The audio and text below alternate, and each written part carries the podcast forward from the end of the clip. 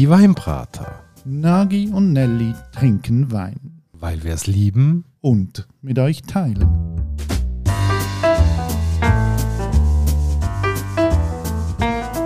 Hoi Nagi. Charelli. Nagi, kennst du den kürzesten Witz? Der wer? Der Nagi läuft an einer Bar vorbei. Und der Nelly ist dabei. Ja, hoffentlich. Aber das bringt uns schon zu der heutigen Flasche, weil da bist du tatsächlich an einer Bar vorbeigelaufen. Ja, stimmt. Äh, im Komoot. Das ist gerade bei mir im Quartier da in Luzern. Neue Bar, die aufgemacht hat. Total herzig, französisch angehaucht. Aber Corona-Zeiten ist ja nichts mit in der Bar rumsitzen. Sie haben aber einen coolen Takeaway.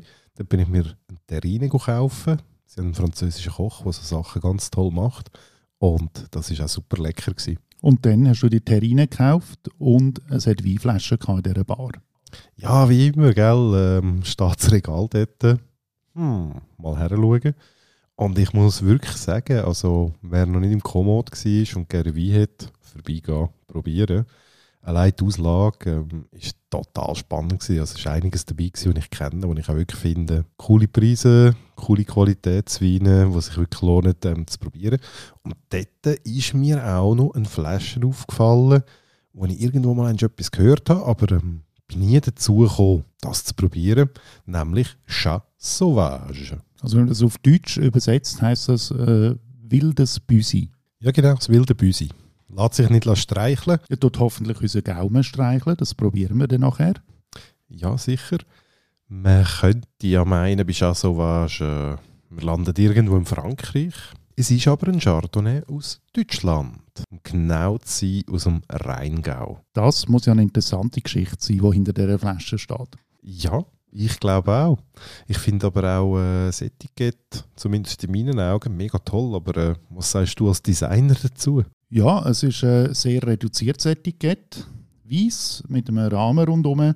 Besteht nur aus Typografie. In grossen Buchstaben steht da Chat Sauvage drauf, ein bisschen kleiner Chardonnay, Glos de Schulz. Und äh, wenn wir es jetzt von Deutschland haben, ja, Schulz ist ein ziemlich deutscher Name. Ich glaube, mit Schulz gibst du auch schon das Stichwort, weil das müsste doch der Besitzer, Gründer von dem Weingut sein. Du hast da, glaube ich, ein bisschen darüber recherchiert, weil da haben wir überhaupt keine persönliche Verbindung dazu. Genau, wir kennen den Winzer nicht, aber er heißt Günther Schulz. Und er hat eine hochinteressante Geschichte. Er hat nämlich das gemacht, wo ganz viele Weinfans davon träumen.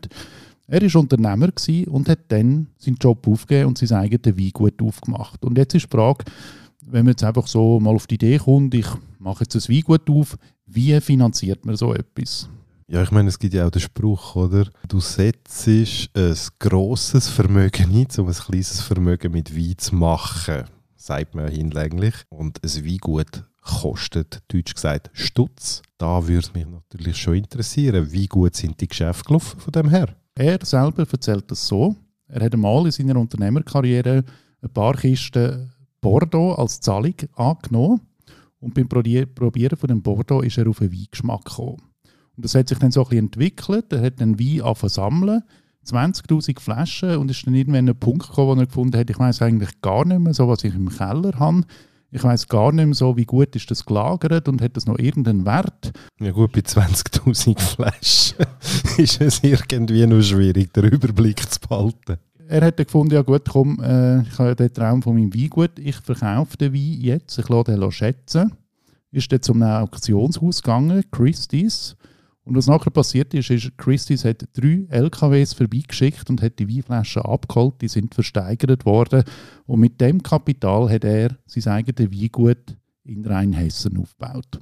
Das tönt natürlich mal eines nach einem ordentlich satten Gewinn. Gut, wenn man 1982 angefangen hat mit Bordeaux, das dann nachher wirklich zu einer Zeit verkauft hat, wo das Zeug auf einen gewissen Wert bekommen hat. Ich glaube, da war eine Wahnsinnssteigerung dahinter. Gewesen. Ja, er sagt ja selber auch, heute würde er nicht mehr Bordeaux einkaufen, weil es völlig überteuert ist.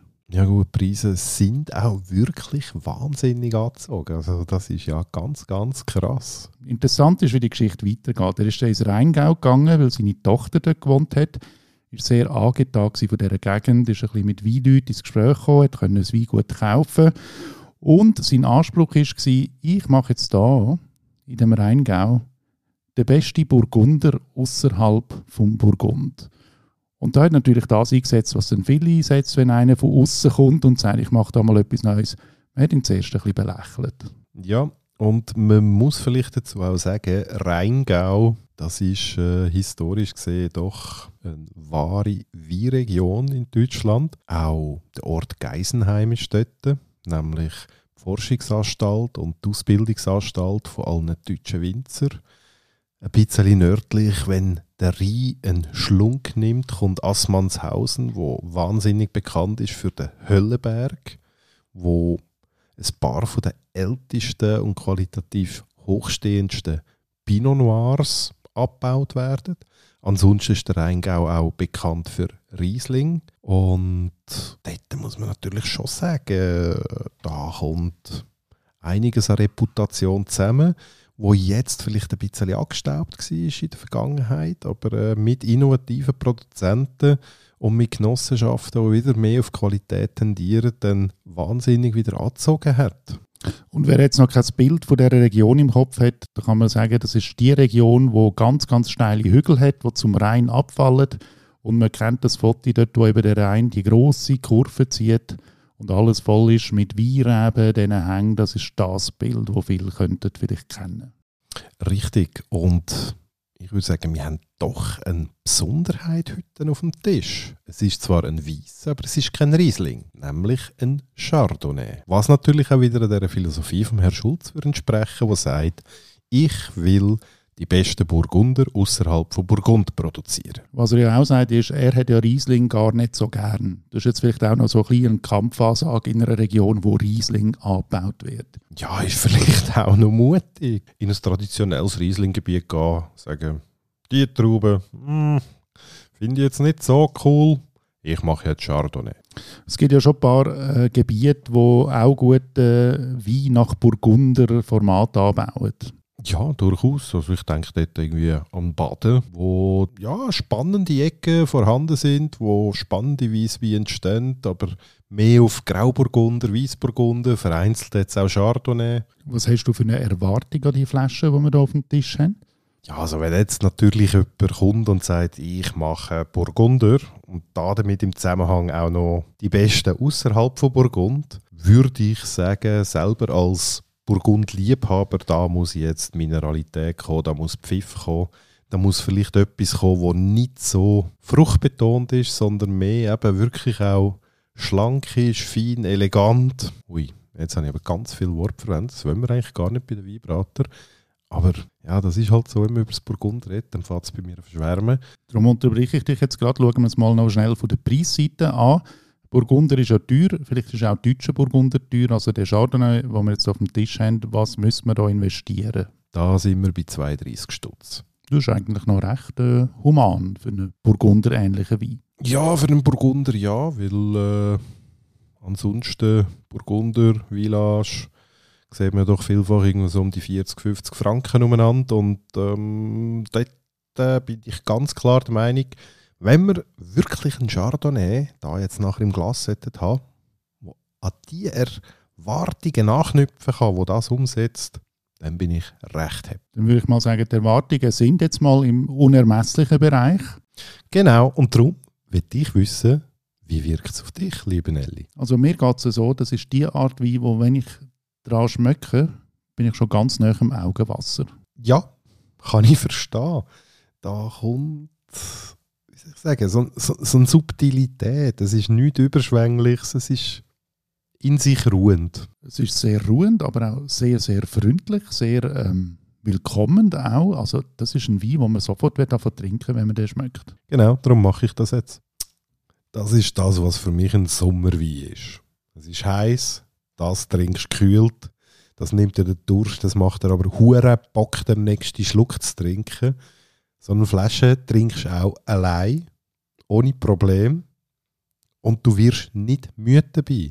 Das ist einfach cool. Das ist definitiv ein Wein, der einem nicht enttäuscht. Und interessant finde ich, wie schnell der sich sofort überall herleitet. Da spürt man sofort ganz weich im Gaumen, man spürt aber auch ganz viel Säure im Maul beim ersten Schluck. Ich finde es einfach wahnsinnig erfrischend. Es ist toll, es ist nicht zu aromatisch. Das ist genau das, was ich suche bei einem guten Weisswein. Manchmal gibt es Momente, wo man das Gefühl hat, jetzt bin ich genau am richtigen Ort zu der richtigen Zeit. Und wenn ich den Wein trinke, dann ist das so ein Gefühl, fast schon ein kindliches Gefühl, wo man einfach sich unglaublich zufrieden fühlt. Ich kann verstehen, wenn der Herr Schulz davon redet, dass er will Burgunder machen. Das macht wirklich Freude. Die Pulle, wenn ich nicht müsste, würde ich sie jetzt nicht mit dir teilen. Das ist äh, sehr nett von dir, weil du halt auch so bist, sehr freundlich. Nein, ehrlich. ähm, kommen wir aber nochmal zurück auf den Anspruch, jetzt einen tollen Burgunder in Deutschland zu machen. Würdest du sagen, das kommt in die Nähe? Da bin ich ganz klar der Meinung, wer einen Burgunder will machen, der macht das in Burgund. Man kann sich an der Philosophie orientieren, was auch immer. Man kann sagen, ich will burgundisch sein. Das ist alles gut und recht. Ich finde einfach, es ist ein geiler Weisswein. Ich würde nicht direkt mit einem Burgunder vergleichen. Ich kann aber verstehen, dass man den Geist will mittragen und hier ist das definitiv gelungen. Zu was würde Wein gut passen? Das passt einfach so ins Glas zum Trinken. Das passt zu einem coolen, feinen Fisch mit vielleicht ein bisschen Fenkelkraut oben drauf. Das kann aber auch super zu einem Stück Kalb gehen oder zu einer Terrine. Die wilde Katze hat also unseren Gaumen tatsächlich gestreichelt. Wenn ihr gesehen wollt, wie der Wein aussieht, wie die Etikette aussieht, wo man ihn überkommt, geht auf unsere Homepage www.dieweinbraten.ch. Dort erfahrt ihr alles über den Wein. Richtig. Und auch da, es würde uns freuen, wenn ihr uns einen Kommentar da lernt, weil uns nimmt es natürlich ein Wunder. Wie hat er euch geschmeckt, wenn ihr ihn probiert habt? Und Nagi, die Flasche steht jetzt gerade auf meiner Seite vom Tisch. Gib sie her, gib sie her. Euch wünschen wir eine gute Zeit und freuen uns auf die nächste Folge mit euch. Macht's gut. Ciao zusammen. Tschüss, Nagi. Ciao, Nelly.